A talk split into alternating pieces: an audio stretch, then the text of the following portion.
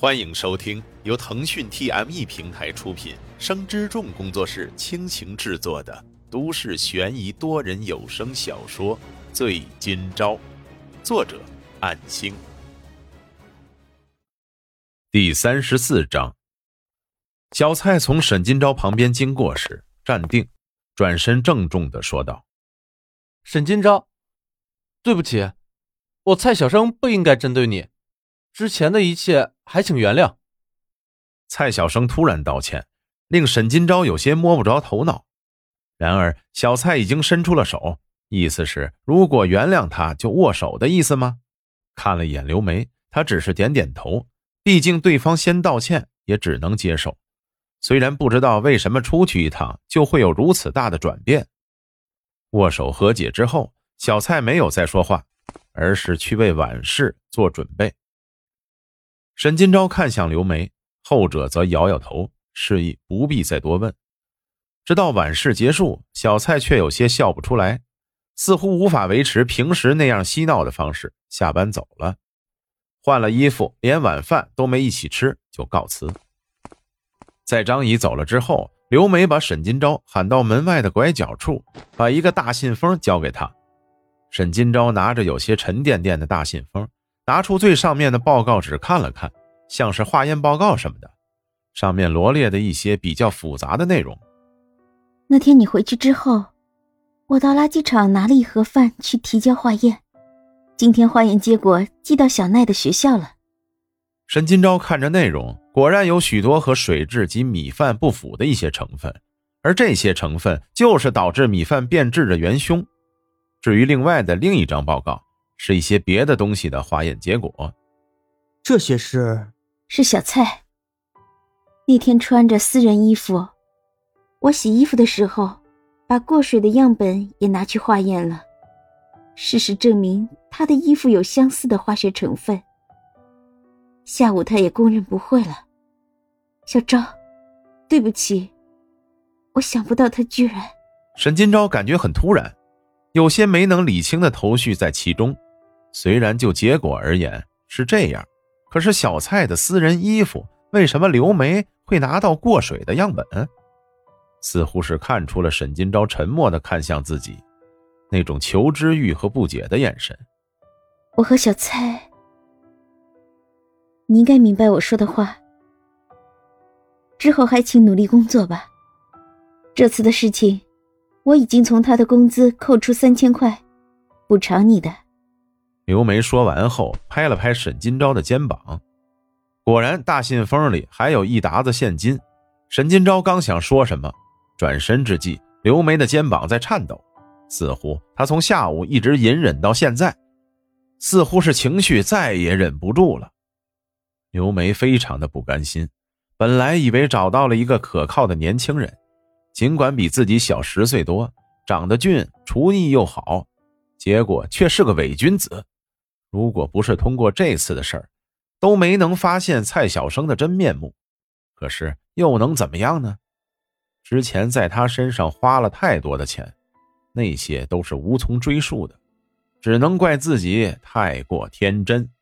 谢谢刘姐，但是这些钱，呃，虽然我也急用钱，可是那天的事比起对我的不公，对店里的影响更为恶劣。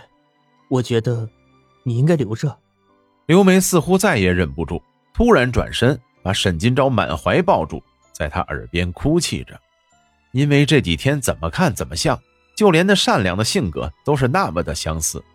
这几天对已故丈夫的思念再次涌上了心头，加上小蔡的事儿，觉得自己简直是堕落，愧疚与罪恶感与日俱增。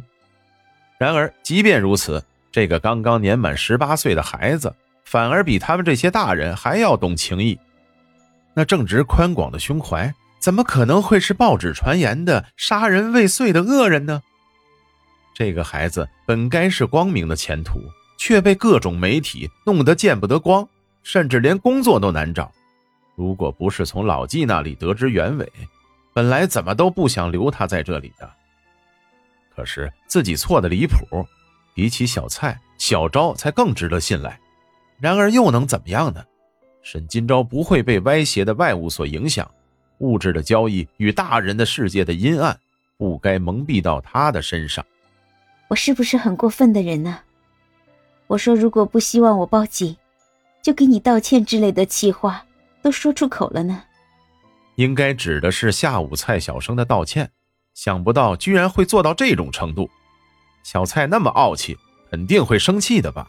刘姐，这刘梅平复了一下心情，放开沈金钊之后，擦掉眼泪，说道：“我好多了，谢谢你。这笔钱你留着吧。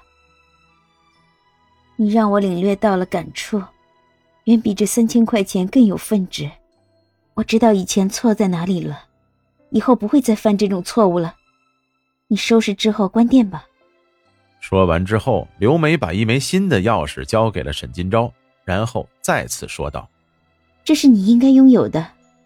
我之后打算把店里转型，在那之前，就先按照这样做吧。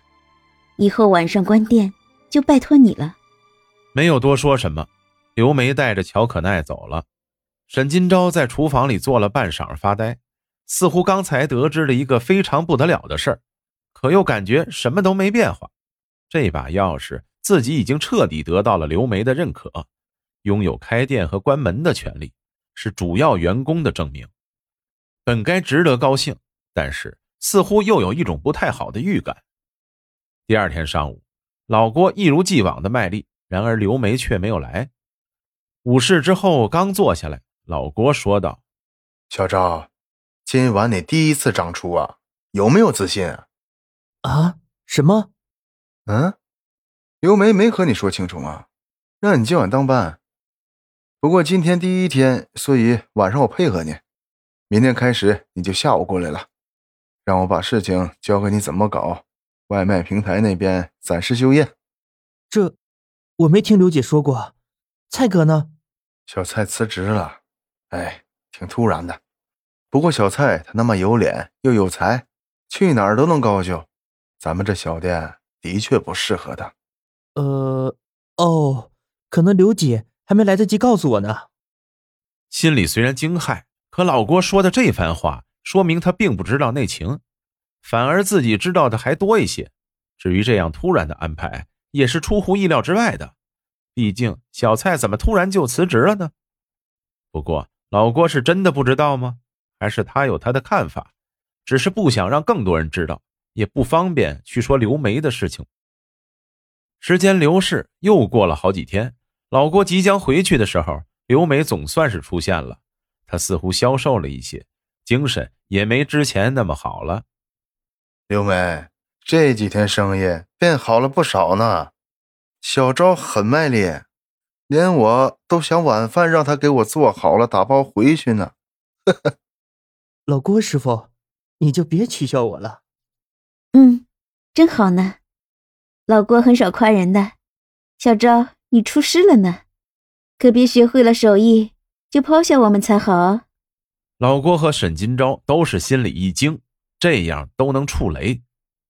可是小蔡为什么要这么做呢？明明会损害他和刘姐之间的关系吧？为什么呢？本章播讲完毕，感谢您的收听。若您喜欢，就请动动手指分享和订阅吧，谢谢。